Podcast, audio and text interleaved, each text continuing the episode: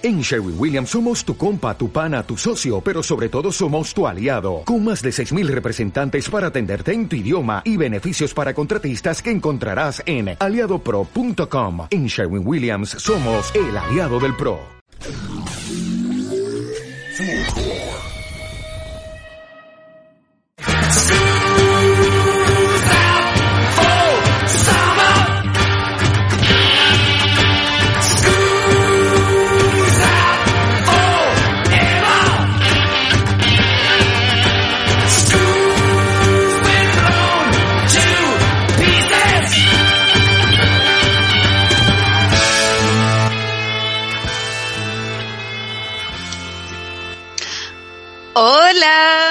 Bienvenidos a una entrega eh, encerrada, en cuarentenada, virtual, pero al fin y al cabo una entrega de esto que se llama Salga a la Pizarra, tu podcast favorito de pedagogía, reflexión biográfica y muchas cositas más que surgen al respecto de hablar sobre educación.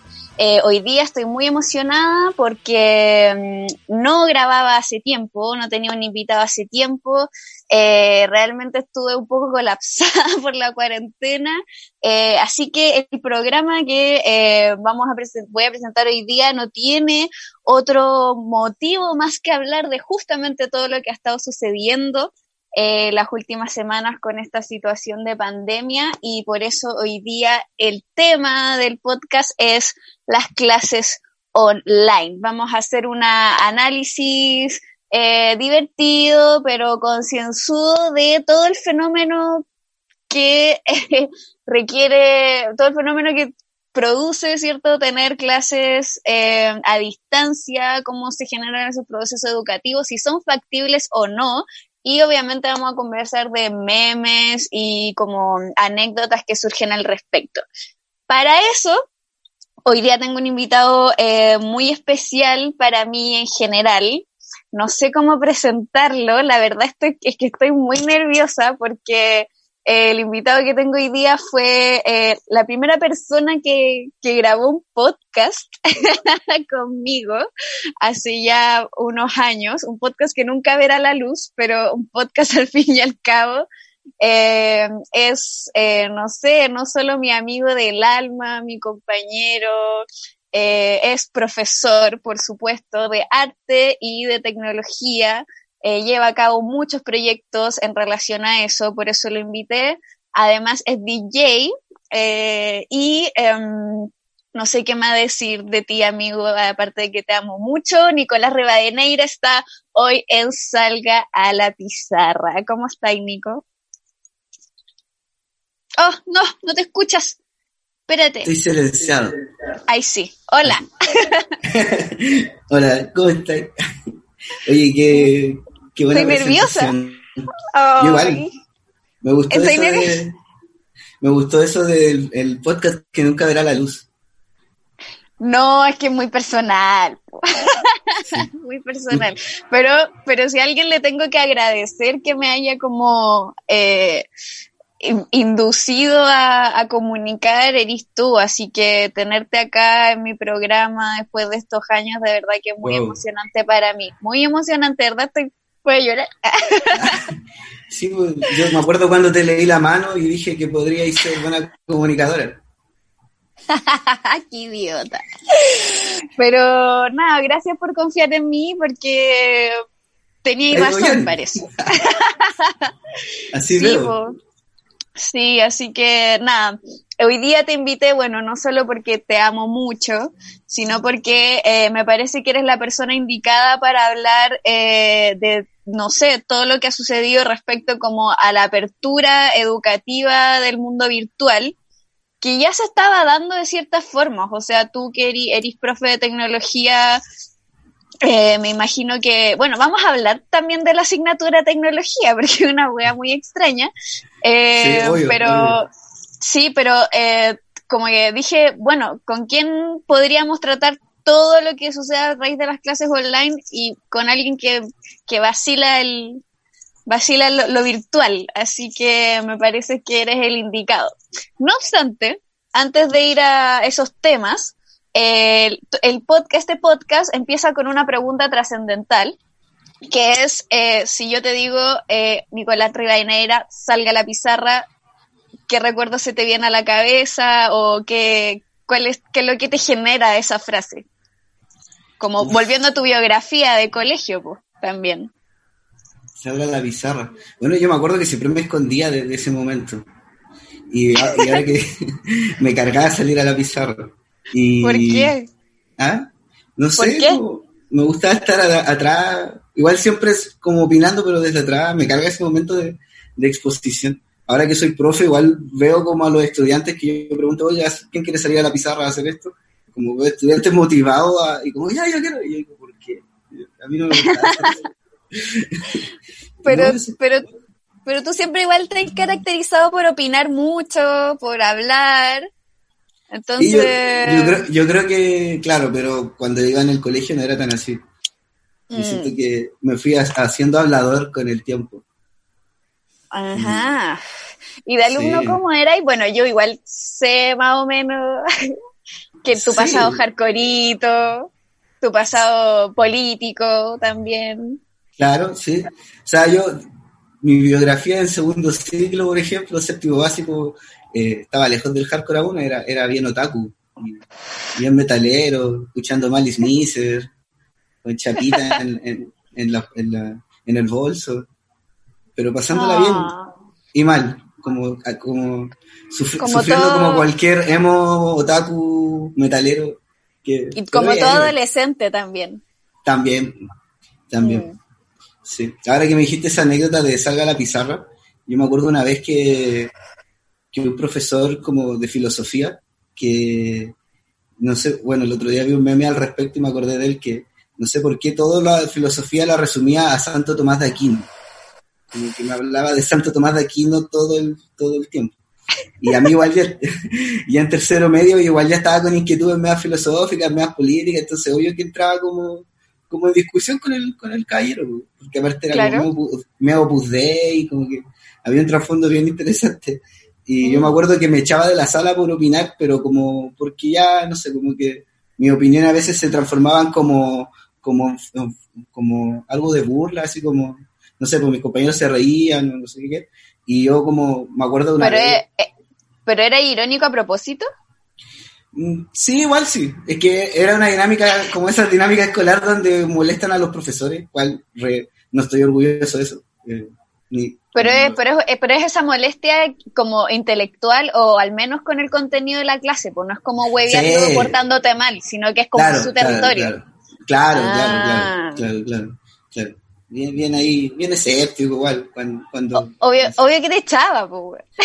sí, yo me acuerdo de un momento de, ya donde ya daba todo lo mismo y me echó y me di la vuelta y empecé a opinar desde la ventana. Entonces... Maldito. pero de partida me, quedé como callado escuchando, pero desde la ventana. Entonces como que ya era divertida la situación opinar de la ventana y, y, al final igual me permitió opinar, igual estaba opinando su clase, pero de de la sala.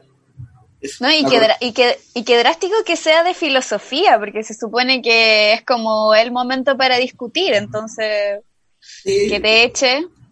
Era un, un caballero en particular. Sí, pues podríamos concluir que, que las asignaturas las hacen los profes más que el más que la asignatura misma. Sí. Y ahora sí. como profe sí si un alumno te empieza a alegar desde afuera, empieza a participar de la clase desde afuera, ¿qué así? sea, se problematiza pues, todo el rato. Claro. Lleváis la clase afuera, por ejemplo. Oh, si tan buen profesor. No sé si buen profesor, pero igual al menos trabajo en un lugar donde, donde se permiten esas cosas. claro. sí. en mi colegio en algún momento nos dijeron igual, como en la coordinación UTP, como, bueno, en la teoría se habla mucho como de la otra educación, de que renovemos la sala de clase, como todo lo que nosotros ah, estudiamos en el Pero me decía, bueno, acá acá tienen la libertad, pero ¿por qué no lo hacen? Como, saquen a los estudiantes de la sala, por favor.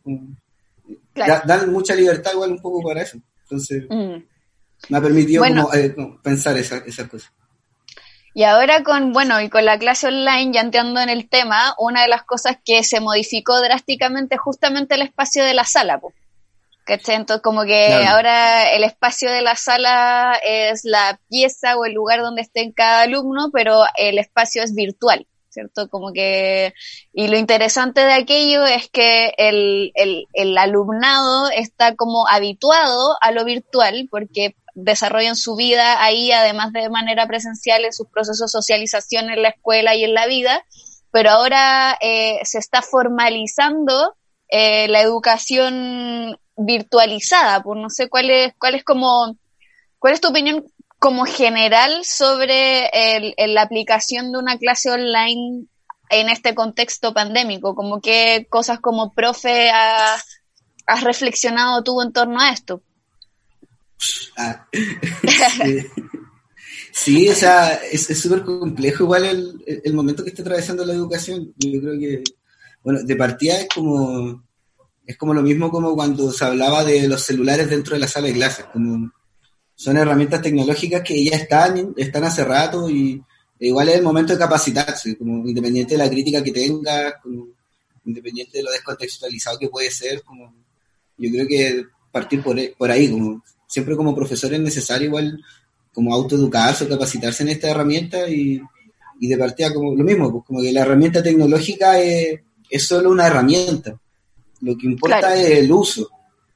En el uso está lo político, bueno, al menos eso es lo que creo yo. en el uso está lo político de, dicha herramienta y en el caso de las clases online yo creo que, bueno, quizá hablo mucho desde mi experiencia como desde mi colegio, eh, que como que tiene que haber un periodo de adaptación, como de partida como la, la emergencia sanitaria, el COVID-19, la cuarentena en la que estamos todos metidos, igual también tiene como un impacto psicológico social muy fuerte. Entonces tampoco es como que la escuela haya decidido, como por una discusión educativa, anular el espacio de la sala y entre, entrar a la, a la clase online. Fue como de la noche a la mañana igual. Sí, o sea, eh, como yo creo que lo, yo creo que aquí hay, hay varias problemáticas que quiero abordar. Eh, la primera de ellas es eh, qué sucede como primero con las condiciones materiales del, del, de la clase online, que tiene que ver con que efectivamente no todos a, a los alumnos tienen un computador, tienen un celular o bien tienen una conexión a internet eh, suficiente. Ahora, si tienen computador y tienen una conexión a Internet, esa conexión no siempre es la mejor, puede fallar.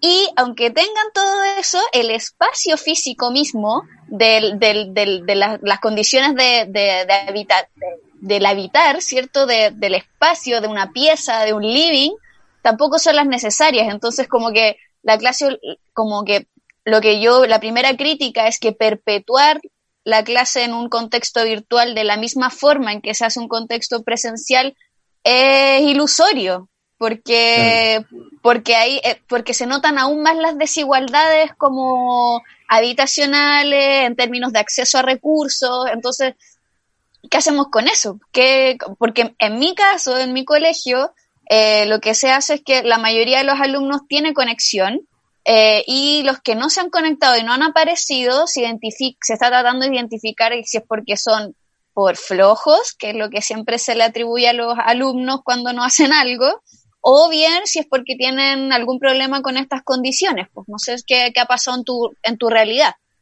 Claro, o sea, sí, tiene que ver como, claro, de partida del tema de los recursos es importante, pero, pero en, el cómo se usa, yo creo que igual ahí radica como, como la adaptación al contexto, porque yo creo que un colegio hoy en día, de todas maneras, se tiene que poner en el caso de que no todos los estudiantes van a tener acceso. Y como, claro, por, un tema socioeconómico, pero también de repente por un tema de familiar, no sé, se han salido tantas como noticias también como de maltratos dentro de las casas a propósito de la convivencia en cuarentena, no sé, como si son cuatro estudiantes, o sea, son cuatro hijos de una familia y hay un computador, sí tienen como conexión a internet y tienen computador, pero se lo tienen que turnar. Yo creo que también, claro, no puede ser la misma clase que antes, y ahí hay un desafío, porque como profesores formados en el oficio de hacer clases, no, de lo que te enseñan en la universidad, igual uno asume, como no, sé si uno piensa en esto siempre, pero cuando uno planifica una clase y ejecuta una clase y la lleva con los estudiantes, siempre como está el factor de aprendizaje entre pares y uno como que descansa también en eso sin quererlo, porque un, un, contenido X explicado en clase, la probabilidad de que un estudiante no entienda de alta, pero la probabilidad de que pregunte al compañero que está al lado antes que al profesor también es muy alta. Entonces, y, aquí, en la clase, eh, en la casa está solo. Por ejemplo, en mi colegio, la primera tanda de actividad lo hicimos a través de guía. Claro. Como que ante la emergencia se solicitó que cada asignatura sacara su guía. Yo trabajo en segundo ciclo y en media. Y además tengo un electivo en media, entonces trabajo como de quinto básico a, cuarto medio. Y yo al menos saqué guías como por, claro, igual fueron por curso. Para media fue la única guía para los dos cursos. Y todos los profesores sacaron su guía. Igual tanteando, hablando con, con, estudiantes, porque igual hablo con ellos por WhatsApp a propósito de la contingencia también. Como que igual, o sea, hay muchos estudiantes que son estudiantes PIE, como con algunas como necesidades educativas especiales. Nosotros en el colegio en general tenemos gran índice, como de necesidades educativas especiales. Por lo tanto, como muchos me dijeron así literal, profe, no entiendo nada, como, no, no hacer esta guía, como que son estudiantes que no, que, igual en el colegio, que aparte mi colegio en particular se, se caracteriza igual por, por acompañar a todos los estudiantes, es un colegio chico de la comuna de Peñalolén, donde, donde igual hay harta acogida como, como con los estudiantes, en general un lugar de harto cariño y, y una comunidad bien, bien, bien activa. En ese sentido, también pues los estudiantes están acostumbrados a que uno haga las guías con ellos, los estudiantes están acostumbrados también a preguntar harto. Entonces, claro, hay, estudiantes que no, como aunque quieran, no, han entendido a, veces, y como que también el factor COVID hace que también les desmotive, o sea, como que fome estar haciendo una guía mientras el mundo se está acabando, o como... Es que ese es, ese es el punto, siento que, que eh, como esta alarma que tienen los colegios como por que tuvieron los colegios en una primera instancia de cuarentena de como busquemos la forma de sacar adelante el año escolar, que está bien y hay que hacerlo, ¿cachai? Em, o sea, no sé si está tan bien en verdad, pero... Como sacar, sacar el año escolar, así como... claro, claro, sí, sí, sí, o sea, Mira, si fuera por mí, este año sería una gran pausa y el próximo sería un 2020 parte 2, ¿cachai? En, que, en que todo se congele, ¿cachai? Y nada. Nos hacemos chiquititos hasta nuevo aviso. Exactamente. Y nada, y, y, no sé, como algún, algún arreglín burocrático para que eh, podamos partir de cero cuando todo esto haya acabado. Pero entendiendo que el mundo no funciona así, eh, a mí personalmente me chocó mucho como esta, esta necesidad como productiva tan inmediata, ¿cachai? Y sin una reflexión pedagógica, eh, al menos como en, en, lo que me ha informado y también en lo que he experimentado respecto de cómo vamos a eh, tratar de salvaguardar esas diferencias que han existido siempre, pero que en este contexto se agudizan. O sea, el, acceso material y las condiciones socioeconómicas y espaciales son distintas y además súmale lo que acabáis de decir, que el, el contexto como psicológico y mental de todos es, es muy terrible porque uno en la sala ve alumnos que, que, no sé, se peleó con la amiga y colapsan, que se pelearon con la mamá y colapsan, y en fin, entonces, imagínate con esta situación, ¿cachai? Y uno mandando guías, y uno también viviendo su propia cuarentena, si ese es el punto, porque nosotros también mandamos muchas guías en un primer momento y todas las consultas eran por correo. Entonces, como, bueno, yo tenía 50 correos en un minuto, ¿cachai? Y, y, y bueno, y la correspondencia a distancia, como epistolarmente, genera como un desfase, ¿cachai? Entonces, Claro, ha sido un periodo de adaptación súper grande. Pero yo creo que es bueno preguntarse siempre como, como, ¿cuál es el rol de la escuela? Yo creo que siempre, es una pregunta tan trillada quizás, pero eh, siempre eh, es necesario preguntársela, no sé, pues, como al igual que en el estallido social, en algún momento igual me lo pregunté, así como, ¿cuál es el rol de la escuela ahora que vamos a volver?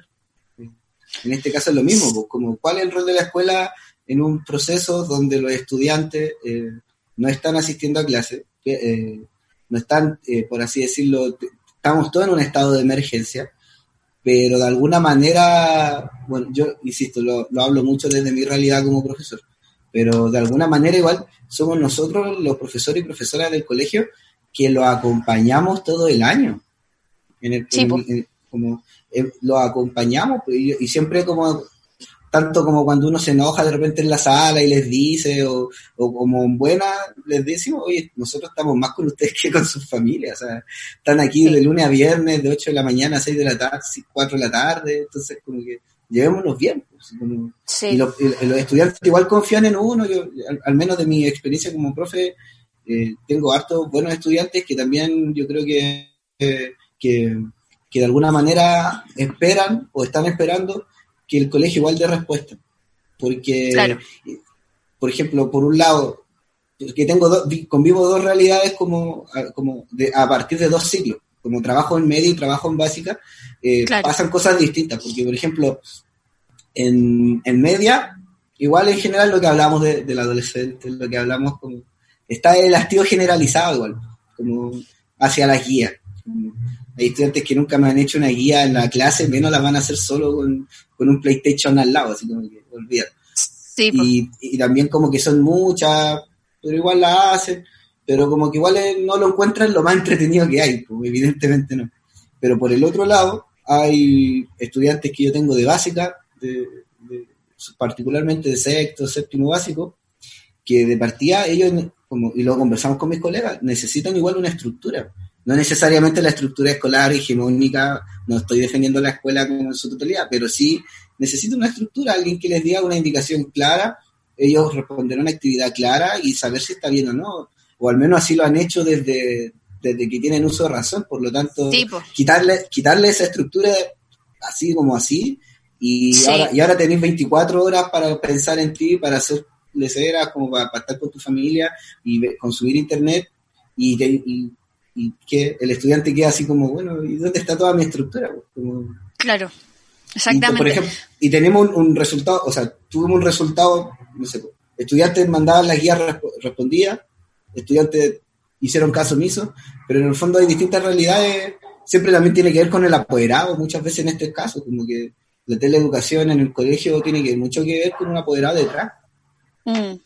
Sí, yo siento que lo que estás diciendo tú tiene que ver como con, con, yo tengo la siguiente idea, como que hasta el minuto de lo que he experimentado, eh, la clase online permite eh, la entrega productiva de contenidos, ¿cierto? Como la, la como incluso como el desarrollo de habilidades tecnológicas, ¿cachai? Como si le queremos como ver el lado positivo y todo, la adaptación a plataformas, a, por ejemplo, no sé, que, que desde el uso tenga que aprender a redactar un correo, ¿cachai? O a descargar algo o a bajar un programa, son cosas efectivamente que se están enseñando dada la emergencia y la entrega de contenidos es factible pero desde una manera expositiva, ¿cierto? Porque en mi caso yo tengo que grabar mi clase y después tengo una teleclase donde los alumnos hacen consultas.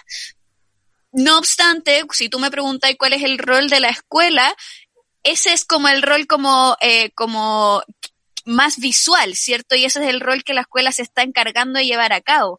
Pero mi pregunta es, ¿por qué pasa por, con todos los procesos de socialización que la escuela genera, ¿cachai? Por, Con lo que estás apuntando tú, con todos estos como conversaciones que uno tiene con los alumnos, ya sea como de forma grupal o individual, con las mismas relaciones que tienen entre ellos, ¿cachai? Con, con saludarse, con conversar, con apoyarse, que, que en realidad hay instituciones que, que solo están como la institución, yo, la institucionalidad escolar yo creo que solo está velando como por ese capital humano o ese capital cultural evaluable desde el, contenido explícito, pero ¿qué pasa con todas las otras habilidades un poco más sutiles que también ocurren en ese espacio? Y eso es lo que se está perdiendo.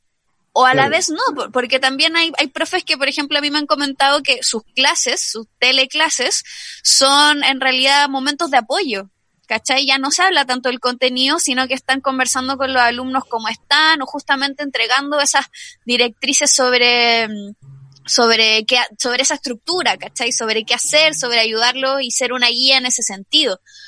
Pero para mí lo preocupante es que no he visto que esa necesariamente sea una preocupación de la escuela, sino que como profe lo estamos haciendo. Pero las directrices de la escuela ha sido como entregar el contenido de manera expositiva y para mí es complejo porque yo apunto a no solo hacer eso, o sea, entregar el contenido explicándolo es, el paso uno para desarrollar un proceso de enseñanza y aprendizaje. Entonces, no sé, tú que cachai como, tú que eres con Putin, no sé si como, como, no sé si eso va a quedar como anulado, como la socialización en la escuela queda anulada dado este contexto virtual, o bien la virtualidad abre un nuevo y otro proceso de socialización. Hagamos recreo en Jabu. Puede ser una alternativa. Ya chiquillos, conectémonos en Jabo, 15 minutos, volvemos. No sé.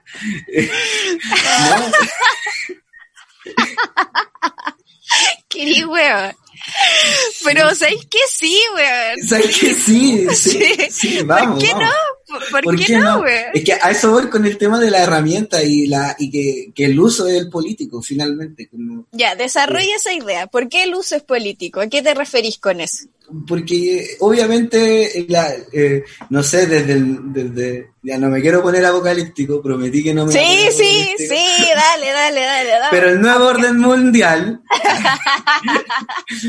O sea, finalmente estamos todos asumiendo que vivimos en una sociedad black mirriana, vivimos en una sociedad, como dijo el Watson, em, sí. como que como que ya veníamos, ya veníamos venir todas estas cosas, igual, como la, poca interacción, no sé, el, fenómeno tecnológico eh, inaugura, bueno, y esto se ha estudiado también desde la academia, desde el lado de la, de, la comunicación, inaugura también lo que son la, el diseño de las smart cities, que son que, es como el ideal que tiene la tecnología neoliberal, donde tú como usuario puedes acceder a la tecnología para todas las áreas de tu vida, donde tienes tu casa conectada, puedes hacer las compras del supermercado por internet, eh, etcétera, etcétera, etcétera. Como que mm. era, era, e, ese es un proyecto político, económico, que anda dando vuelta por muchas ciudades del mundo, como los fenómenos del crecimiento capital de Silicon Valley y cómo, el capital decide que hay otras regiones dentro del mundo que pueden también ser parte de este proyecto de Smart City, de, ciudades bien tecnologizadas, conectadas entre sí. Y por ejemplo, Santiago también estaba en la, en la mira como una de las ciudades latinoamericanas preestallido, donde se podían también hacer inversiones, donde también se podían desarrollar también este tipo de políticas. De hecho, creo que en mm. Concepción o en Constitución por ahí también hay empresas que mueven un poco también, o sea, en algún momento, como que le dieron crecimiento a todo este rubro que es la programación, todo, toda la economía y tecnología. Ahora, el tema es que, claro, se, sabe igual que hay, que hay un plan detrás eh, político, de, panóptico, de, vigilar también un poco toda la crítica que uno pueda encontrar también sobre la tecnología. Pero y de mantención de ese de mantención de ese de, de, consolidación de ese sistema. Exacto. Y ahora y, claro, y es como un poco como cuando converso con mi amigo de cuando de repente entra como el tema de, bueno, ¿y, el COVID es real o no es real? O, o, de a dónde salió, ¿fue intencional o fue, o fue a propósito? ¿Este es un plan o estamos todos andando sobre la marcha? Como que da un poco lo mismo, como que si, si no hubiera sido el COVID, quizá, no sé, quizá hubiera habido un terremoto gigante y, también se hubieran aprovechado de la misma situación. Entonces, claro. a eso como que la tecnología tiene un carácter como súper como, como por así decirlo, como totalizador o como vigilante y que es político, pero el uso que uno le da como usuario también puede llegar a ser como la, la, la, la ¿cómo se dice esto? Como la contraofensiva, por así decirlo, como uno depende, uno de, uno decide también dónde deja entrar igual esta herramienta y para qué la va a utilizar. Y en el caso de la escuela pasa que, que claro, o sea, yo creo que el desafío importante aquí que frente a todo este contexto la escuela tiene que como probar probar qué tan eh, capacitado o listos están para adaptarse a su propio contexto.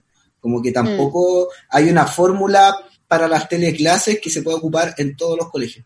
No existe eso. Como que mm. cada colegio, en base a sus prioridades, en base a su contexto, en base a su comunidad, em, tiene que desarrollar una política como ocupando la tecnología, pero asumiendo que la tecnología no lo es todo, sino que la tecnología facilita un proceso, pero ese proceso tiene que estar de antes y, la, escuela tiene que ser capaz de adaptarse.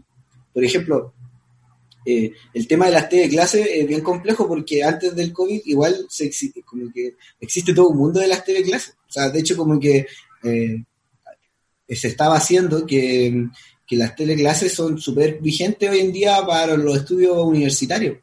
Yo conozco gente que está haciendo magíster de Europa, pero vive en Santiago, como que no hay problema. Como que también yo me acuerdo de Sandra Mesa, de, ella de, Departamento de Estudios Pedagógicos, que nos hablaba también de, las metodologías como, como la clase invertida, donde tú le mandas al estudiante el contenido para que lo vea en la casa y tú llegas a la clase solo al taller. claro. pero eso, todo esto se está desarrollando. Sí, eso es lo que está un poco como implementando eh, mi escuela en este caso, que es como, claro, yo grabo la clase y la teleclase es como para eh, ejercitar o responder dudas sobre ese contenido. Ahora, lo que me sucede es como, el ruido que se me genera es como el siguiente entendiendo que Chile, claro, pre-revuelta social era un, paraíso. era como en realidad, era una realidad que estaba como altamente tecnologizada. Por ejemplo, hay como uno no sé cuántos celulares por habitante, ¿cierto? O sea, no todos los habitantes tienen celular, pero si hacemos la estadística, eh, toda la gente, la mayoría tiene un plan, un celular, los alumnos, uno lo ve, es algo que, que todos están pegados en el metro, el celular ya ampliamente discutido esa wea. Pero, mm, eh, pero eh, justamente, claro, vuelvo a lo que tú decís que era el uso, porque yo siento muchas veces que lo que sucede con el, eh, con el celular es que fue un reemplazo de la tele nomás. ¿Cachai? Como, como, o sea, una tele que tenía en el bolsillo y que en realidad el contenido que los alumnos acceden, en la generalidad obviamente, es... Hegemónico. No, claro, ¿cachai? No, no necesario. Entonces, siento que ahora están todas estas herramientas tecnológicas y programas maravillosos que permiten sacar un magíster a distancia, como decís tú, pero mi pregunta es como sobre este proceso adaptativo, eh, bajo qué... Mm, siento que se está haciendo de manera intuitiva, ¿cachai? Como que yo como profe me siento un poco a la deriva y estoy tratando de hacerlo mejor según lo que yo pienso que es mejor, pero también hay, y ahí pasa también por la capacitación respecto de esto, ¿cachai? Porque si yo tenía problemas con el programa, bueno, ¿cómo están profes de 50, 60 años que no solamente por su edad generalmente les cuesta eh, eh, trabajar con estas tecnologías, sino porque tienen un ya una vida de práctica pedagógica en la sala. ¿Cachai? Mm. Y, y, son profes que además replican a veces como eh, pedagogía que es la que nosotros criticamos, que es pedagogía de la vieja escuela, que es muy conductista, ¿cachai? Que, que expulsa al alumno de la sala, que castiga, que entonces como mi pregunta es que como que ahora se está haciendo una traducción de eso a lo virtual y no es la pega que hay que hacer pero al mismo tiempo estamos todos como, bueno, entonces, ¿qué hacemos? Porque mi pregunta es como, ¿esto tiene una solución? Como, o, cuál es, ¿O cuál es la propuesta? Ya, si como profesores criticamos esta weá, ¿cuál es la propuesta? Mm. Entendiendo que se va a aplazar bastante, al menos todo este año, eh, la modalidad virtual. Yo creo que la solución es dos puntos. Ah, ¿no? O sea, como no tengo la solución, pero sí creo que, por ejemplo, como relacionando tu, tu pregunta como con lo que venía diciendo de, la adaptabilidad, de la posibilidad de adaptabilidad de un colegio y una propuesta educativa, eh, por ejemplo, en mi colegio, eh, lo que estamos haciendo es, bueno, decidimos, bueno, efectivamente no vamos a volver a clases pronto, eh, no tampoco le podemos pedir a los chicos si quieren una clase online porque la realidad del colegio no da como para hicimos también un, leve mapeo, como un, diagnóstico inicial de quién tenía la herramienta y, bueno, hay apoderados que no tienen ni celular, que ha costado un poco la comunicación con, los estudiantes. Y se decidió, bueno, y esto también fue por iniciativa de las profesoras de primer ciclo, donde me incluí para colaborar con ellas, entonces ahora también trabajo en primer ciclo, y de pre-kinder a tercero básico, y lo que se decidió fue mm, centrarse en las habilidades, como y esa fue una discusión que se, que se planteó en un momento y se dio de esa manera. Como, bueno, ¿qué podemos hacer ahora que está está la masa cagada como en el mundo, o sea, tampoco, no hay que quitarle el peso a lo que está pasando, pero entonces ahí dijimos como, bueno, tampoco qué sentido tiene a los chicos bombardeados con contenido cuando no está tampoco las condiciones, asumir eso y decir, bueno, pero trabajemos la habilidad. ¿Por qué? Porque la habilidad de alguna manera igual se potencia, se desarrolla una forma de aprender donde también se, se, mantiene activo y son habilidades transversales para la vida, no sé, pues comprender, reflexionar, bla, bla, bla, como habilidades en sí mismas y trabajarla eso a partir de material. Ahora, ¿cómo se ha hecho esto? ¿Cómo se ha implementado? El colegio hizo una plataforma por Facebook. Entonces mm. también se decidió y dijeron, bueno, no les vamos a mandar más guías, no vamos a hacer teleclases, pero ¿qué es lo que más ocupan los papás? Porque para que le gestionen el contenido a los estudiantes de primer ciclo, eh, hicieron un Facebook. Hicimos un Facebook que se llama Kimun, que se llama eh, Conocimiento Mapuzungún, creo. la cosa es que mm, se hizo la plataforma Kimun San José, mi colegio se llama Colegio San José Peñalolén. Y, y a partir de ahí se sube contenido a través de videos donde se, se, se, se dispersaron las asignaturas. Como dijimos, bueno, tiene sentido como matemáticas, lenguaje, tanto, entonces como y se hicieron distintos ejes. Por ejemplo, un eje que se trabajó fue el yo puedo solo. Recuerdo, estamos hablando del primer ciclo. claro. Entonces, yo puedo De básica. De básica. Entonces, yo puedo solo sola. Entonces, eran habilidades que trabajaran la autonomía del, del estudiante. y, eran, y, eran, actividades sencillas que pudieran hacer con los papás o que pudieran hacer solos. Mm y, también como se probó con actividades contingentes igual, pues, como por ejemplo mm. en la primera actividad de Yo Puedo Solo era como un video que una profesora le cambió la letra o le puso letra a esa canción de, de Guaracha, esa y, era un video para aprender a lavarse las manos y duraba y, y, era el conteo del 1 al, al 20 para para estar bien, mis manos hay que lavar, hay que lavar, hay que lavar. Propuestas de que son en el colegio. Está video.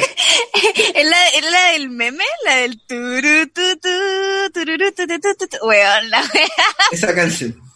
Entonces, eso se gestiona a través de un video, se trabaja interdisciplinariamente con los profesores, no sé, en este caso fue una profe jefe y como dos profesoras de otra asignatura, y se trabaja la idea. Bueno, yo además estudié cine, entonces soy ahora como que estoy en una posición súper eh, como, como de hacer los videos del colegio. Como por eso colaboro con todos los hijos. Y... Ah, se me había olvidado presentar que tú también eres, ¿cómo le llaman? Realizador cinematográfico. Realizador audiovisual. Eso, perdón, perdón. y bueno, y eso, pues como que se gestiona el contenido a través de, como, uno, de cara al contexto, dos, con habilidades y, y, pasando por alto un poco el contenido, y tres, como abordando el primer siglo en su conjunto, no, no para un curso y para otro curso y para otro curso, sino como el mismo video para, para las distintas edades. Y mm. eso ya lleva como un mes funcionando. Y al menos ha tenido, ha tenido una evolución de parte de los apoderados. No es la mejor receta, pero ahí como que se habla muy bien de cómo un colegio ha ido adaptándose. Porque puede que no resulte en dos meses más y se haya tener que cambiar, pero al momento ha tenido buenos resultados y lo estamos implementando en media y en segundo siglo también. Mm.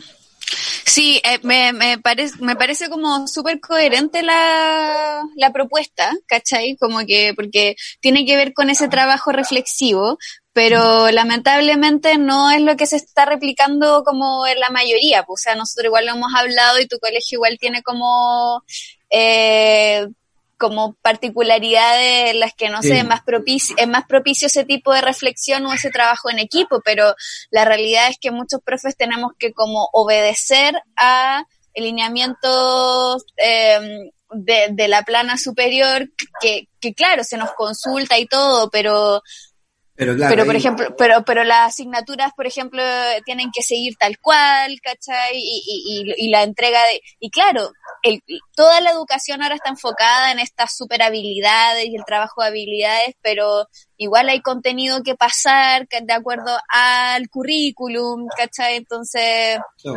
maldito eh, Simpson. Por ejemplo, todavía no sé si, todavía el ministerio no ha determinado si, si lo van a cancelar, ¿cachai? Y también está la situación muy preocupante de que se cambió la PSU y ahora como que están todos los profes de cuarto medio enfocados en entregar esos contenidos, pero no hay capacitación en la PSU nueva porque también es un misterio la PSU nueva. Entonces a mí lo que me parece preocupante es que como el modelo neoliberal de la escuela lo que hace es que no importa el contexto, pero llevamos a cabo los procesos productivos igual.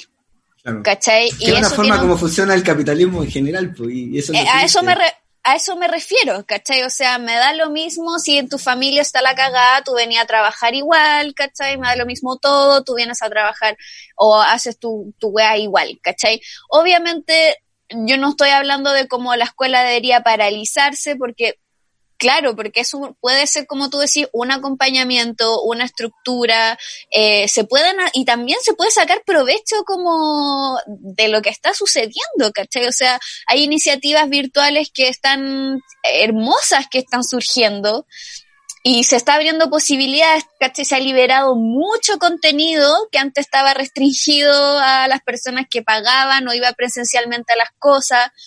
Eh, muchas películas liberadas, muchos materiales, muchos cursos, ¿cachai? O sea, Harvard está liberando como cursos, ¿cachai? Como a ese nivel. Entonces, la web es una oportunidad sin duda, pero a la, eh, el problema es que la manera en que se viene haciendo, se ha planteado la educación en nuestro país, eh, no está respondiendo a esos desafíos, sino que yo siento que se está lamentablemente encriptando y de ahí que salen todos estos memes ¿cachai? De eh, clases online, que son maravillosos a todos. Como el del perrito que siempre se metía a la sala y sale un perrito con un... Claro, pero sí, pues, pero ¿cachai? Que, que como que los memes en torno a las clases online hablan como de esa traducción de lo que se hace en la clase presencial al lugar mm. virtual. Entonces el profe en vez de expulsarte de la sala, ahora claro, te saca igual, ¿cachai? O al alumno, ¿no? Te saca y más encima, te saca el grupo y más encima es más cuático porque los alumnos en el espacio escolar tienen sus lugares de defensa, pues. ¿cachai? Mm. Pero ahora, como tenía el micrófono abierto, perfectamente se puede escuchar, ah, esta vieja culia me tiene chata. Y, esa, y, eso es súper cuático, ¿cachai? Como, como, porque las máscaras, como que los personajes y los roles que se construyen en la sala, ahora como que también sufren una modificación, ¿cachai? Porque ahora se puede escuchar al alumno. Yo en una reunión de consejo me pueden escuchar o me pueden ver ni ahí o haciendo otra cosa, ¿cachai? Como como eh, también es cuático eso, pues, ¿cachai? Como... O sea que genera otra, especial, otra espacialidad. Y con ello otros roles, ¿cachai? Qué, loco. Me acordé de algo, o sea, que tiene que ver con lo de los memes, que el otro día vi una como un pantallazo que un correo a un estudiante, parece que universitario, que decía, estimado, le robo por favor poner su nombre eh, real en la en, el Zoom porque Rayo McQueen no existe. o, o también yo vi uno que decía, no tengo ningún alumno que se llama Brownie de marihuana. Sí, o sea, claro, eh, por ejemplo, pero esas cosas igual van a pasar, siempre son inherentes al ser humano y son inherentes a la escuela. Por ejemplo, yo me acuerdo que el año pasado, en segundo medio, mi querido segundo medio, que ahora es tercero medio, les presenté la herramienta de Google Drive. Este es Google Drive, bienvenido, este se lo van a pedir en cualquier estudio superior, eh, como que una, era una herramienta, bla, bla, bla, viene de Google, Google es así, pero esta cuestión sirve así, bla, bla, bla. Así se hace un documento en línea. Y también pueden chatear. Que la cagada el toque, así como, como que el tiro se metieron a los computadores puro ordinario. Ese, tuve que borrar ese documento y le dije, ya, pero para la otra, o sea, como que me, me dio tanta risa y era como tan obvio lo que iba a pasar, que tampoco me enojé y dije, ya, ahora ya entendieron cómo funciona, para la otra tómenselo más en serio. Pero si pasaba, el otro, también intenté hacer una clase online y con mi estudiante y no, no es que no haya funcionado, pero pasaba un poco eso como escucháis al, escucháis al estudiante hablar o se le o escucháis incluso a, la familia, como que se escucha el, entorno, ¿no? Entonces, como que es una espacialidad un poco incómoda y yo creo que o sea, la escuela va a tener que aprender a transitar en eso. Al final eh, nadie nos va a preguntar si queremos seguir o no en cuarentena. Ya sea nos van a obligar a ir al colegio o de partida decretar la cuarentena y no tenemos nada que hacer también, como que escapa de mm. nuestras manos. Entonces... Es, cuático eso igual porque cuando uno ve al profe como fuera del colegio, como que no lo puede creer, como que tenga vida o se vista con buzo. Y cuando también, y cuando por este pequeño rectángulo igual veis como cómo es su casa, ¿cachai? O cómo está vestido y también de vuelta uno alumno es como... ¿Quién vive?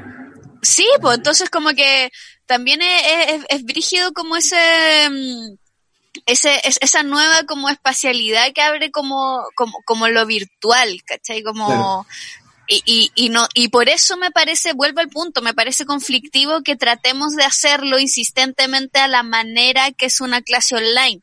Obviamente tienen que haber ciertos protocolos, pero no podemos desconocer que el contexto es otro y obviamente hay, yo en mi colegio hay flexibilidades, pero me parece que antes que, que, que en vez de como que la, la, la, instrucción sea seamos flexibles, hay que tener otro tipo de conversaciones primero con toda la comunidad, ¿cachai? Entonces, eh, me parece, me parece peligroso cuando esas conversaciones son verticales, ¿cachai? O sea, cuando solo los directivos del colegio se reúnen con los directivos de los apoderados, ¿cachai?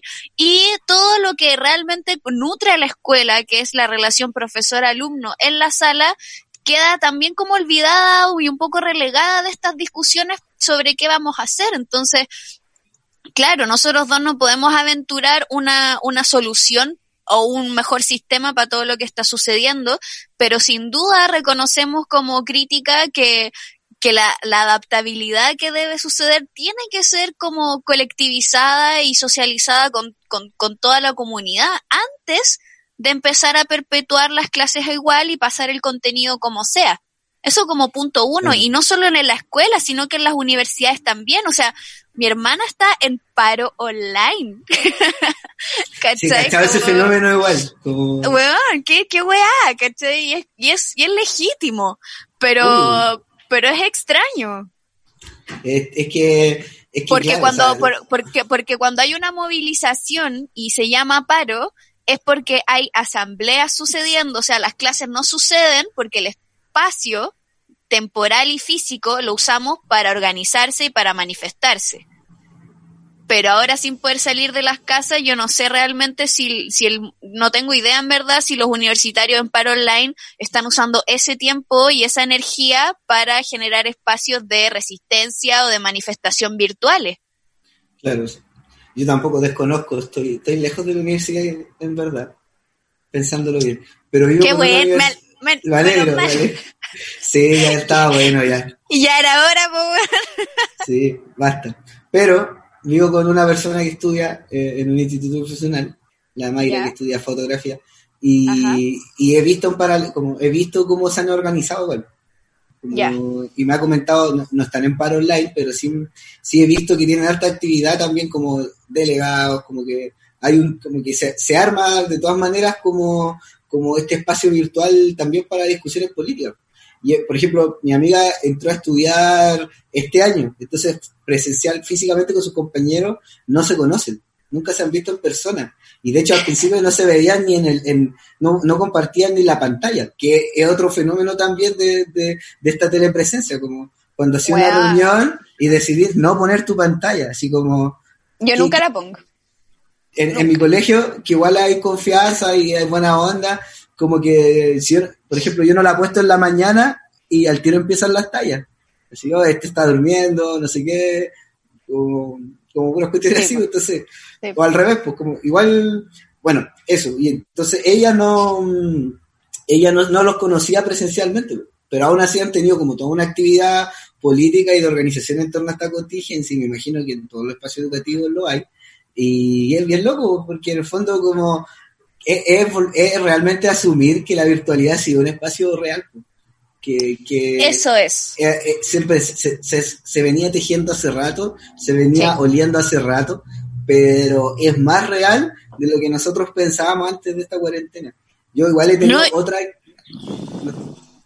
Sí, es que no, es que solo para agregar es que en la escuela uno lo nota porque eh, tú si veis que un alumno está mal y te acercáis y le preguntáis qué pasó, no, profe, es que peleé con mi pololo.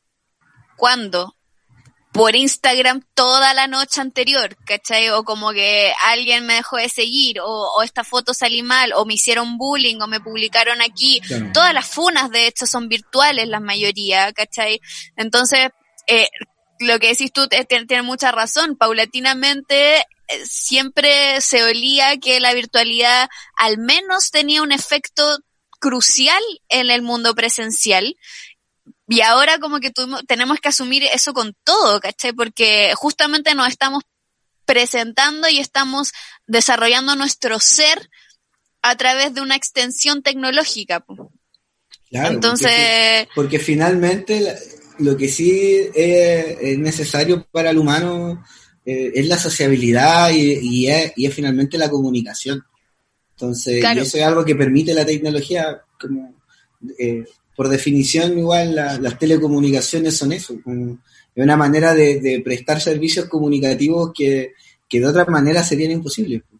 sí, y en ese, y en ese sentido me gustaría como eh, precisar un poco que, que algo que a la es muy incómodo igual esto, ¿cachai? Por ejemplo, yo preferiría mil veces verte la carita y eh, hablar, ¿cierto? Y escucharnos, porque también se median otro tipo de, de weas para verbales y no verbales que sabemos que comunican tanto como las palabras, ¿cachai? También eh, eh, esta, esta interacción virtual no es fluida tampoco, porque las interrupciones, ¿cierto? Eh, son, eh, son como medias atropelladas y hay que como el turno para hablar también está muy, muy como muy mediado, ¿cierto? Muy como cronometrado incluso, eh, pero no por eso va a ser una eh, interacción limitada, sino que va a ser una otra interacción.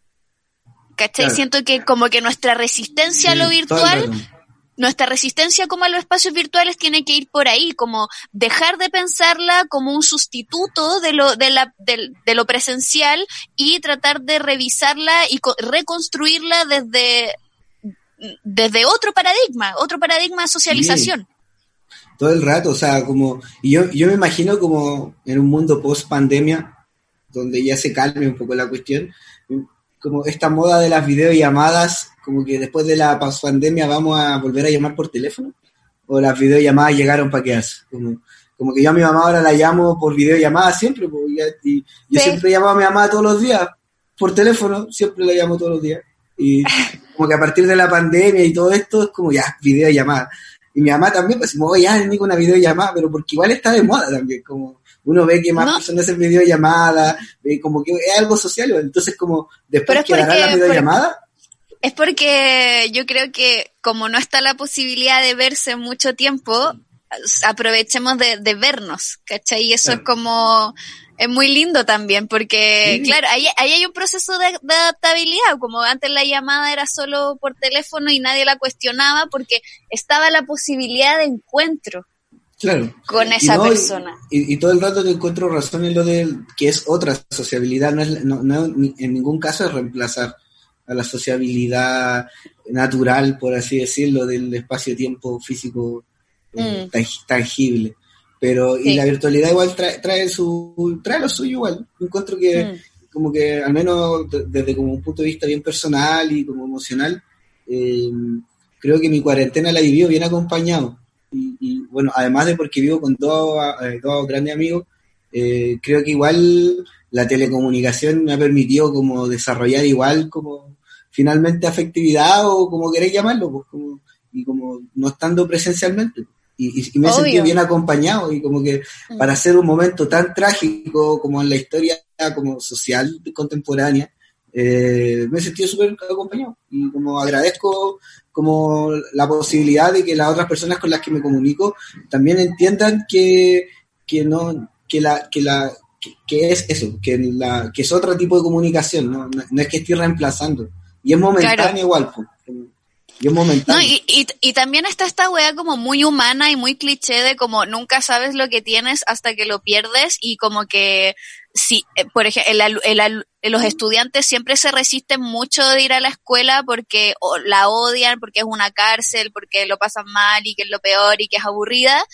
Pero yo siento que igual ahora... La echan mucho de menos. Obvio, pues, ¿cachai? No porque justamente... Yo igual, pues, ¿cachai? Yo mucho menos a, mi estudiante y si eh, por alguna razón llegarán a escuchar esto, que, eh, que, quiero que sepan que lo he hecho mucho de menos. Oh, yo igual a los míos.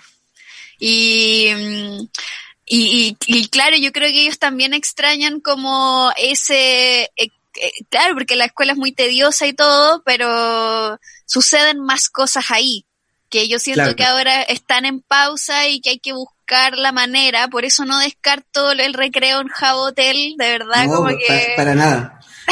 Para nada. me, me explotó la cabeza. Y aparte que, que, que la clase virtual eh, Una gira estudio en LOL.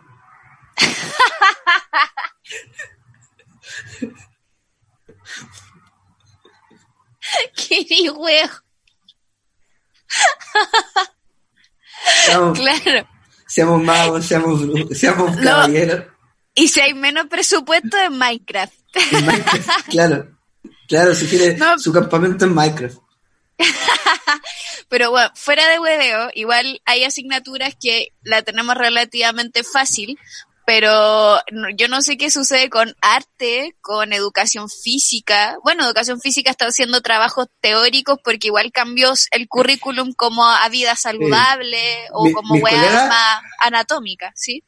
Mis colegas lo resolvieron súper bien lo de educación física. Como que empezaron a, a, empezaron a armar videos de desafío, como los típicos de TikTok, ¿Como challenge? Como, challenge, sí, como a nombre, a nombre del Departamento de Educación Física y igual funcionó, porque aparte de los justificantes del currículum como habilidades psicomotoras, porque son actividades de primer ciclo, como para niños de primer ciclo.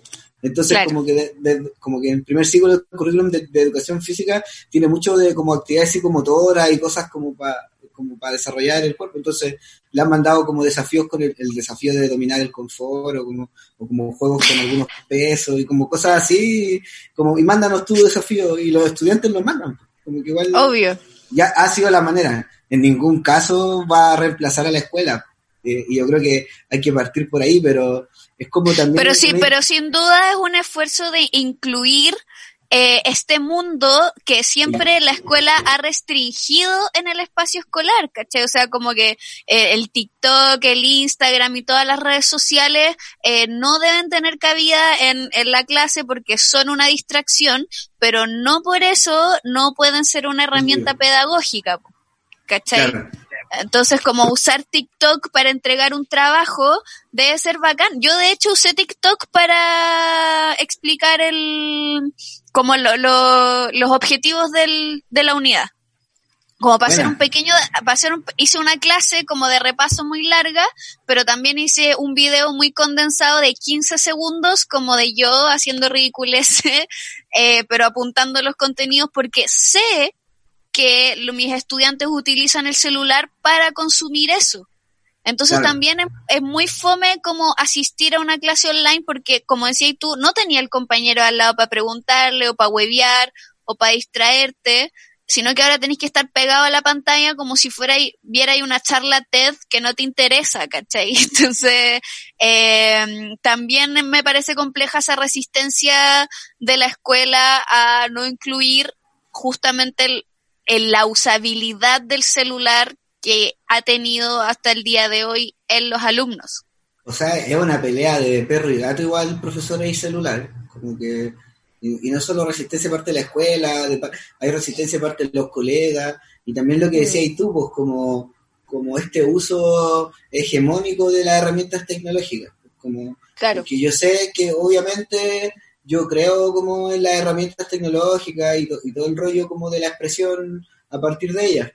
Pero yo sé que si dejo esto, estar con los celulares en clase, va a salir al tiro el Free Fire o va a salir al tiro el Minecraft, como que al tiro como que... De, todas maneras no es fácil tampoco como llegar a un momento donde la tecnología se, se utilice de una manera responsable y, y con sentido.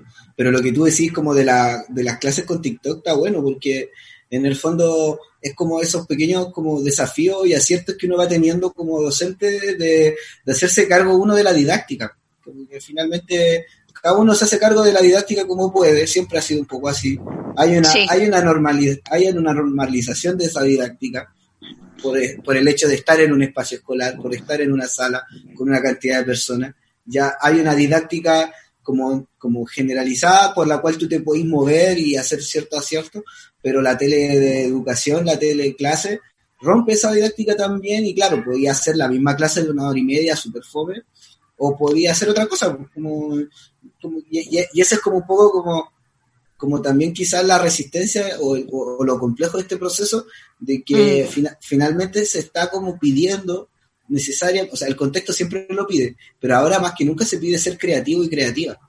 Y mm. que, como me refiero a como, también como saber, como, lo que decís tú, pues, si mi colegio me pone ciertas cosas, yo igual también me tengo que saber mover sobre ciertas cosas. Siempre así, así como ese dicho de que de la sala de clases para adentro el profesor puede hacer y deshacer, independiente del currículum, independiente de, de los jefes.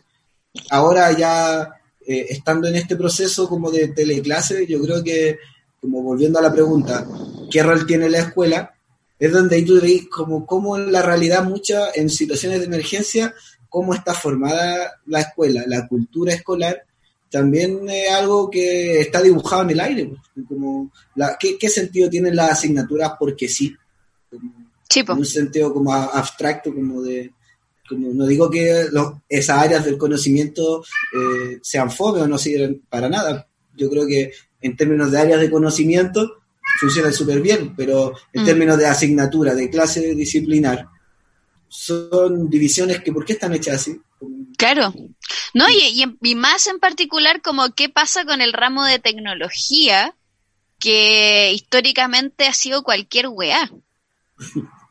¿Cachai? O sea, como que yo, por ejemplo, yo en tecnología, ¿cacha la wea? Y yo no soy tan vieja. En tecnología me acuerdo que dividían el curso y la de la mitad para arriba iba a ser cocina y la mitad para abajo íbamos a hacer un taller a hacer eh, polea y, eh, y también hacíamos el circuito con pila y luces el típico circuito en Plumavit, y esa era tecnología, ¿cachai? Y eh, pues, he visto que en otros colegios como que lo han enfocado a la alfabetización digital, pero en otros no necesariamente, no sé cómo, porque yo creo que con toda esta weá, el ramo de tecnología como algún brillo o alguna weá, como que es su momento, ¿no? Como que algo debería, debería mostrar sus resultados. Eh, es la hora de salir a la cancha.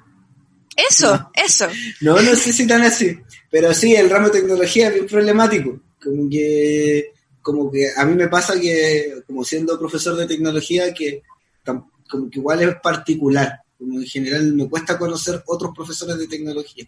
Como no, no, es una asignatura tan común porque tampoco se estudia, hoy en día tengo entendido como la mención tecnología. La cosa es que eh, no, pues de hecho tú eres, tú eres de arte, pues. Sí, pues soy profesor de convención en artes visuales. Y, y, no sé, ¿Y qué hacía tecnología? No sé, ¿verdad? siendo charlatán como siempre, en el fondo como que a veces pienso como que igual mucho de la tecnología que sé también es por querer ser computir, como dijiste antes, y como ser nivel, nivel, usuario avanzado, por llamarlo de una manera, como no sé programar, ni mucho menos, pero yo siento que, no sé, por lo mismo que en cine, como aprender a ocupar programas, igual me permitió como saber ciertas cosas y yo creo que en tecnología pasó un poco lo mismo, pues, como, mm. como estas habilidades digitales eh, me han permitido igual desenvolverme bien y armar una propuesta y todo eso. Pero iba a decir que cuando estoy como, no sé, pues carreteando, como con más gente, oye, tú que eres profe de tecnología, como que siempre me saltan con la misma, así como, ya, tecnología, oye, mi profe de tecnología era terrible fome, así como, o como me hablan, oye, yo en tecnología hice una cuestión así como terrible fome. Entonces, como que he, escuchado muchas experiencias, tengo un castrato santiaguino, al menos de gente de nuestra edad, que me han contado distintas cosas de la asignatura y más allá que sean buenas o malas, me llama mucho la atención de que son todas distintas. Como que hay un común quizá en educación física, hay un común en lenguaje, hay un común, hay libros que se repiten en colegio, en lenguaje, de repente. Pero en, arte incluso.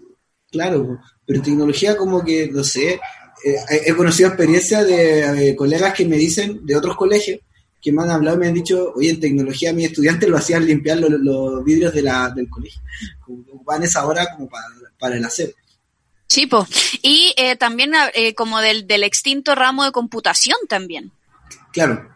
¿Cachai? Entonces como que ahí, ahí es, vamos a, vamos a hacer buena onda y vamos a decir que hay esfuerzos de, del ministerio, ¿cierto? De la esfera educativa de este país por incluir estos desafíos tecnológicos, pero en la práctica sabemos que han sido simplemente para cumplir con algún, no sé, algún acuerdo internacional o, como para decir, eh, para decir en el papel como que estamos haciendo esto por esto, pero la alfabetización digital, si uso bien el concepto, no ha sido tal. ¿Cachai? O sea, hay alumnos, por ejemplo, hay alumnos que, que yo tengo que no saben mandar un mail. Y no porque no saben redactarlo, sino porque nunca han entrado a Gmail. Y no porque sean flojos o sean hueones, ¿cachai? Como tiende a pensar también parte del mundo adulto, sino porque no se han visto la necesidad. Nadie aprende una wea que no necesita en la práctica, ¿cachai?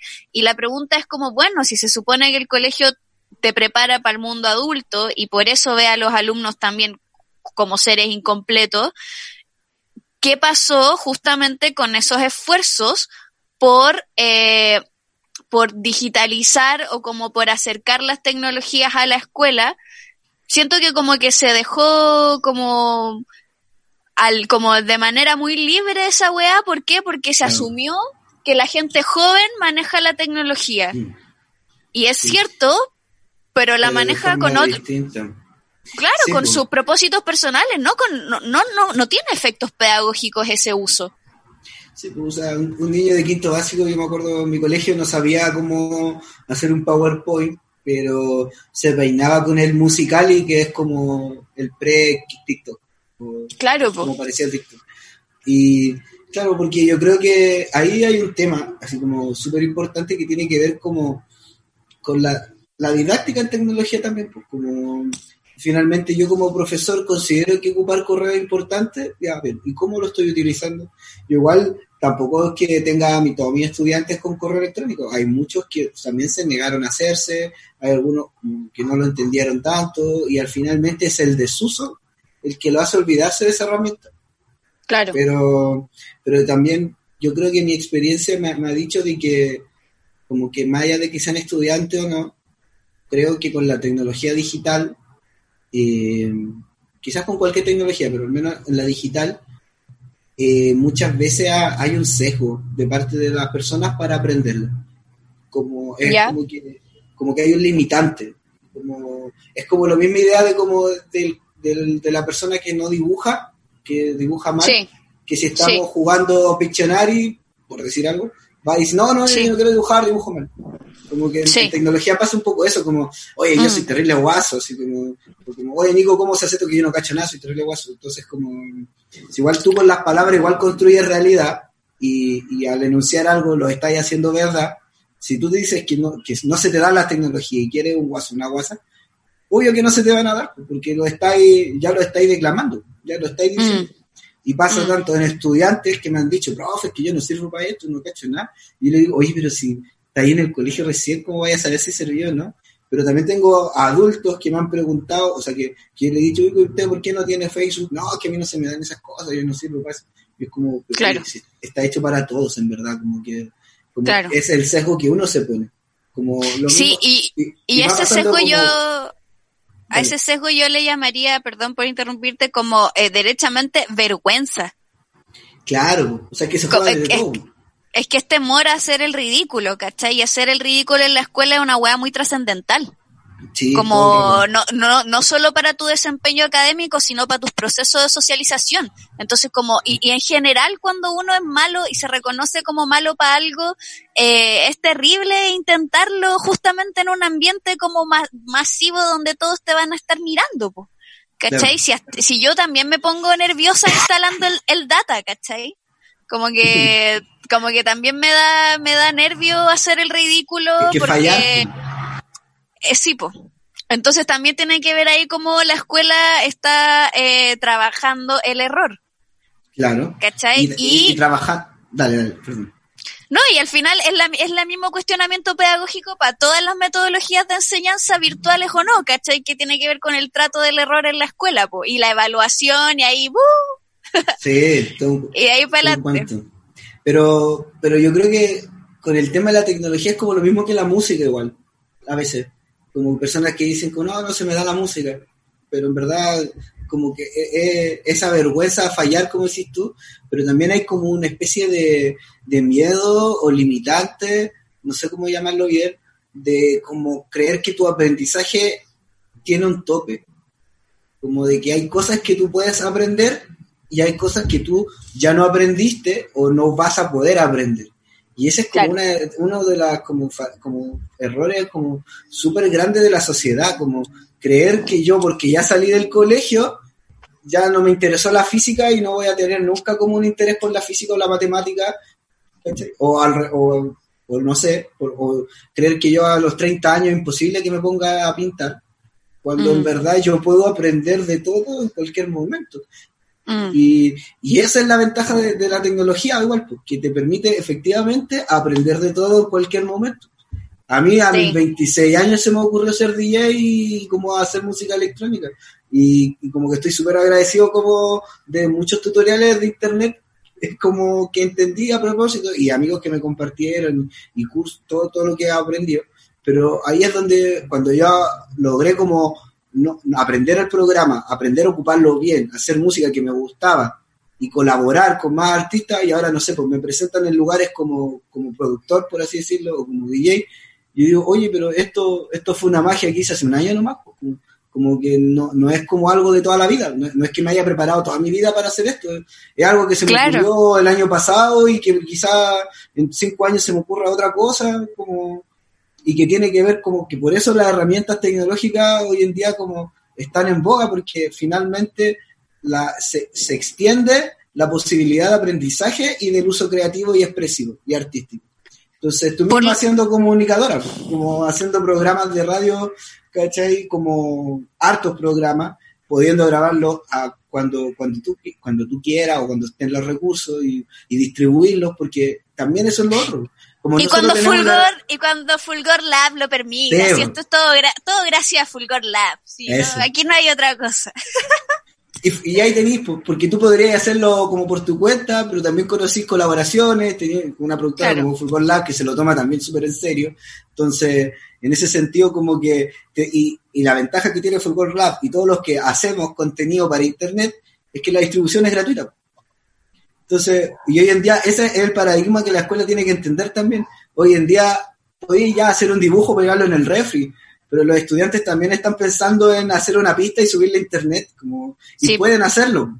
Como que Sí, el, el fenómeno tecnológico de- del pre-Chile, como el trap, y muchas poblaciones haciendo trap, muchos niños haciendo trap y videoclip, y tú decís, bueno, Claro. es que los niños antes no rapeaban en las poblas, yo creo que rapean desde hace décadas, pero no estaba la, no estaba la distribución ni las cámaras pa- pa- para Mm. dejar registro. Entonces, eh, es un paradigma nuevo el que como que todavía nos cuesta un poco como movernos, pero yo, yo invitaría un poco ¿Por qué? Porque, pero es que claro, o sea, eh, está esa brecha en que la tecnología per- abre todos estos, estos, estos universos de aprendizaje, pero eh, la manera en que nos hemos educado para aprender no está en concordancia con, con esa, esa autoestima y esa confianza en uno mismo y ese trabajo sobre el error que se necesita para eso. ¿Cachai? Claro. Como que, por ejemplo, en, en, en educación se habla que a los alumnos hay que motivarlos, que motivarlos y que motivarlos. Y claro, un alumno hoy tiene la motivación personal de, de hacer una canción, ¿cachai? O, o de hacer no sé, un tutorial o, o, de- o ser un, un influencer o un youtuber.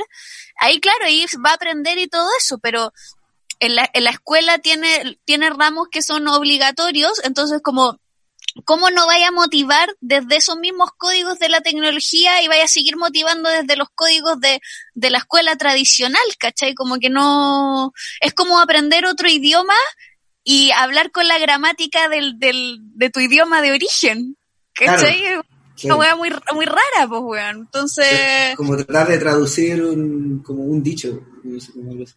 Exactamente, ¿cachai? Como tratar de, de traducir una weá eh, como despejando todo el, el, trasfondo cultural que posee esa weá y creo que, que, eso como que resume mi crítica a lo que está sucediendo, que en definitiva el, el recurso o el este concepto horrible de capital humano se está eh, capital humano tecnologizado en la escuela se está trabajando en términos de productividad económica y no de capacidades integrales humanas, ¿cachai? O de desarrollo humano en general, pues bueno. Entonces...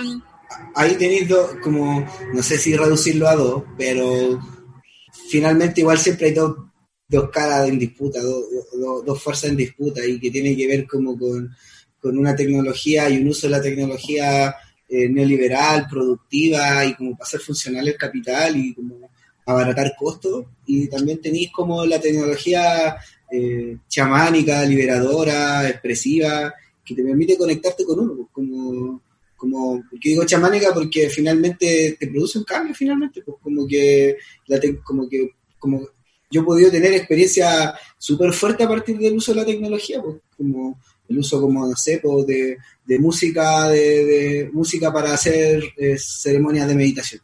O, no sé, la vez que, por ejemplo, esta es una anécdota muy buena, cuando estaba en Iquitos, en Perú, en, la, en plena selva amazónica, eh, estaba como, estaba con un amigo en la plaza de Iquitos y, de repente entramos a una iglesia, que la plena iglesia de la, de la ciudad, y estaban en una misa, y la gente metía en la bola, pero la, el, no había un cura, sino que era un notebook con una misa como poniéndose play desde YouTube.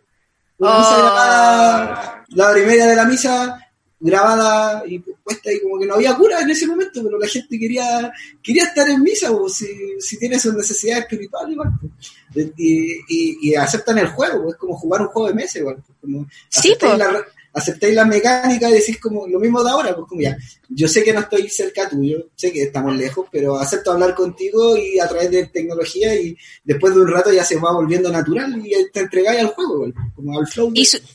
Y, sutilmente vamos configurando otros roles, otras máscaras, otras expresiones, otras disposiciones corporales y, y emocionales y afectivas a raíz de eso. Por eso es como es como una reconstrucción y no una traducción de lo otro. Creo que eso es como lo más urgente. Y por lo y si eso no se toma en consideración, van a seguir pasando estos roces y estas resistencias que final hacen que la gente se canse y mande toda la mierda, ¿cachai? Que es lo que a mí me preocupa que suceda, que el agobio, más allá, además de la situación psicológica por la pandemia y el encierro, nos no lleve a a, tirar esta weá por la ventana, ¿cachai? Claro, no me, no me extrañaría que después de esto eh, las corrientes primitivistas eh, aceleran más, más, a la luz también.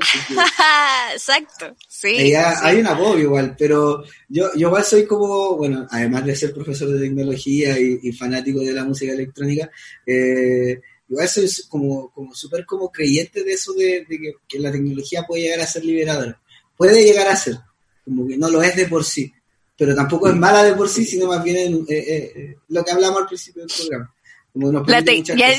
ya, no es la teología de la liberación, es la tecnología de la liberación. Claro, una cuestión así. Es que igual yo, yo creo, yo creo mucho en eso, como que podéis generar, ya estamos hablando en este caso, como salga la pizarra, contexto educativo, y estamos hablando del fenómeno de teleclase que está siendo hoy en día cada uno está tirando combo al aire, en realidad nadie tiene la papa y probablemente no la vamos a tener por mucho rato, porque hay una situación también más atingente que nos tiene como, como metido que todo el tema de la pandemia, pero eventualmente espero que se resuelva o como dijimos, eh, en el contexto, cada colegio pueda resolverlo mejor según su contexto. Claro. Pero de todas maneras, eh, podría decir que sí creo que la tecnología te puede llevar a tener experiencias súper fuertes, súper liberadoras y permite, no sé, pues, hoy en día también por la, asistencia psicológica a través de videollamadas o, o, tele, o, llamados telefónicos, que también yo creo que para muchas personas es un alivio poder contar con eso eh, en este momento. también, no sé, desde el mismo mundo del espectáculo, es cosa de, una fiesta, un concierto, ver las visuales de repente que, con las que se juegan, y tú decís, oye, eh, yo, yo he estado en lugares donde, sin uso de estupefacientes, me he sentido teletransportado a otra dimensión. Y solo a partir de luz y sonido y cosas, y, y creo que era algo que se estaba gestando, se lleva gestando 30 años, por lo menos. Como desde los 80, 90, se empezó como, como este cuento de, oye, ¿qué pasa si a la música le metemos más tecnología y más tecnología y a, a lo espectáculo, a la cultura le metemos más tecnología? Y como que hoy en día hay referentes del mundo del arte y de la, del espectáculo y de la música muy fuertes como respecto como al uso de la tecnología, como pensar en nosotros. Y, pasan weas maravillosas como Travis Scott en un concierto en Fortnite, ¿cachai? Como... Claro, o, antes de la pandemia el, Flying Lotus con su concierto en 3D también, como, como muy fuerte igual, así como son experiencias mágicas igual. Entonces, también... O, Lori... O Lori Anderson también en colaboración con la NASA, haciendo arte con la NASA también, sí. Y entonces, y en verdad, yo creo que también las posibilidades de eso también las estamos recién encontrando, porque todavía mm. no, como que han sido como han sido como dos décadas de experimentación, de, experimentación y como de, ir probando ciertas cosas. Y yo siento que, claro, la tecnología es la que se ha desarrollado mucho, mucho, mucho, mucho, mucho, mucho, y, y ahora hay de todo, uno puede encontrar yo mismo, no sé, como el hecho de que pueda hacer música desde mi casa es porque ya muchas máquinas se redujeron a un solo computador eh, y no ha pasado tanto tiempo, o sea, esto hace 15 años no pasaba. Como, claro. como hace 20 años era imposible tener en una sala de clase 30 cámaras disponibles para registrar. Y ahora es algo que es muy normal, como muy cotidiano, pero eh. hace 10 años incluso era muy difícil que todos los estudiantes de un octavo básico tuvieran todos una cámara de video y fotográfica que además graba y además se puede meter a internet. Es una locura en verdad lo que está pasando. Solo que es lo que, decís, es lo que decís tú. Y lo mismo pasa con la música, las tecnologías para el espectáculo también se están desarrollando, se están abaratando, pero es como ese switch que uno tiene del siglo XX. Que, o, de inicios del siglo XXI, como no es la mm. tecnología la que nos está dando el ancho, es la cómo nosotros usamos la tecnología lo que nos está dando el ancho, porque todavía no, no, no, no, nos reinventamos. Y la pregunta ahí entonces es cómo estamos aprendiendo y cómo estamos enseñando. Sí, o sea, de partida al aprendizaje autónomo, o sea, al final tiene que ver con eso. Sí, es verdad. Parece que da para todo este tema. Y eso que ni siquiera me ha hablado de cyberpunk y como extensiones como eh, eh, es como robot, robótica y biológica y toda la wea. Eso es otro, otro capítulo. Claro, ni el cyber como la propuesta, ya, ya, tendremos, ya tendremos espacio para eso. Por ahora quedémonos con lo que hemos hablado. Eh, te agradezco demasiado haber aceptado mi invitación. Reitero la emoción que tengo de haber hecho este programa contigo. Te amo mucho. Igual. Eh, Un buen chalupa desde el 2017. Sí, pues. Y nada, me sirvió mucho también como para motivarme, de hecho, con mi propia, mi propio desempeño pedagógico, que igual ha estado conflictuado porque también tengo, tengo rabia y tengo frustración, pero sin duda la conversación que tuvimos ahora me dio otra perspectiva, así que muchas gracias y no sé si queréis como eh, dar algunas como eh, palabras finales o como alguna reflexión final al respecto, un llamado, una invitación, un saludo, lo que usted quiera, mijo, lo que usted quiera. Ya, poneme la pista. Ah, no. Eh, no, eh, nada, pues, o sea, primero que todo, muchas gracias igual a, ti, Paula, tú sabes todo lo que te quiero y todo lo que me gusta, sobre todo conversar contigo, creo que creo que igual, eh, como que ya, ya venía como con ese bichito de, oye, ya ha pasado muchas semanas sin hablar con la Paula, qué bueno que hablar con la Paula también eh, haya registro y todo. otro registro más, otro Volver a hacer podcast contigo, yo te vine a hacer, mujer. Ah. yo igual a ti, yo igual a ti. obvio que sí, obvio que sí. Bacán, eh, bacán también el tema, encuentro bacán seguir hablando de educación como problematizar fuera de la universidad está súper bueno porque también más libre, también finalmente la reflexión. Menos, menos, menos cuenteado, menos cuenteado. Sí, no, está bueno, está bueno. Y, Y en particular el tema que, pucha, como me elegiste a mí para hablar de este tema, me siento súper agradecido y como que ya lo, ya lo, yo creo que ya lo he expresado, como que me, me involucra de muchas maneras, como, como estoy haciendo teleclases, soy profesor de tecnología, hago música tecno y como que también mezclo y como que hago audiovisual, entonces como que en general desde los últimos 10 años que pienso estas cosas. Como, claro. Entonces tengo mucho también que, que, que, que aportar y que decir y bacán, yo siempre agradecido. Y hablando de las telepresencias, eh, el 17 de mayo toco en Jabotel. para... Ahí voy a estar. Sí, sí, y, y, y, algo que se me quiere el tintero era para aprovechar de decirlo nomás es que, que, que, igual en estas experiencias como que permite la tecnología, para mí ha sido eso de tocar en vivo, como tocar en streaming, que es un fenómeno que ahora todos los días están sacando streaming y toda la cuestión, pero realmente yo siento la conexión. Como realmente siento como la conexión cuando, cuando, he tocado como en vivo para otras personas, aunque sean dos, o que sean no sé Pero he sentido la conexión y es distinto a tocar solo en mi pieza que, que tocar solo en mi pieza, pero conectado a, a, por un streaming. bien, Juan, a mí igual me ha pasado cuando he hecho lives en Instagram, ya y siempre como que fumo y tomo, pero pero igual me siento como acompañada, weón. Sí, es muy cuático porque, porque igual es un monólogo, pero no me siento, no me siento sola ni cagando. No, pues no, para nada. Yo, yo, yo, hice un streaming de mi cuenta, hice como, toqué dos horas seguidas y con audio, con audio así como fino, ¿no? Con un audio desde la interfaz, no desde el micrófono del celular, sino como con sonido bacán y toqué dos horas y se conectó todo. En una hasta se conectó mi mamá, así como que. y como, Qué lindo. Como que paré la música, le dije hola, bla, bla, bla. Entonces era como eso. Así que, no, pues 17 de mayo, Jabotel, cumpleaños del laberinto estéreo, va a estar súper bueno, va a haber otros artistas también.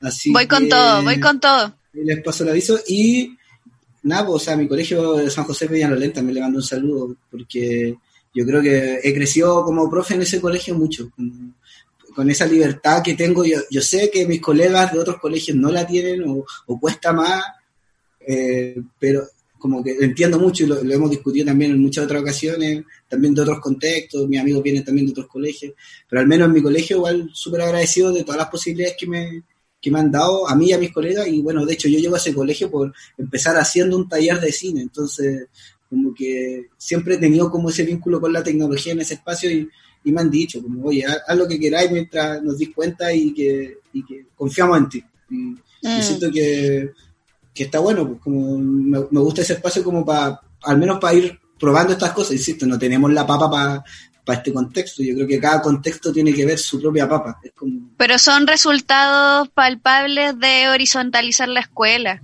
Sí, pues, sí ahí Colegio San José Peñalolén y plataforma Kimun, que es la del primer siglo en Facebook que ha estado re bonito igual la experiencia y, y ver, y ver volver a ver a los colegas motivados. Si llevaba tres semanas, mira, si hubiéramos hecho este programa hace dos semanas atrás, igual no hubiera tenido tanta motivación quizás o tanto que decir, pero ha habido una reactivación y volver a como tener a los colegas motivados, hablando, tirando ideas, igual es bonito porque en el fondo igual la pega del profe igual es un poco ese, igual, motivarse sí, se hace, ni, cagando es como un call center, como, como pero igual vaya que cuesta, ¿cierto? Pero vaya que cuesta.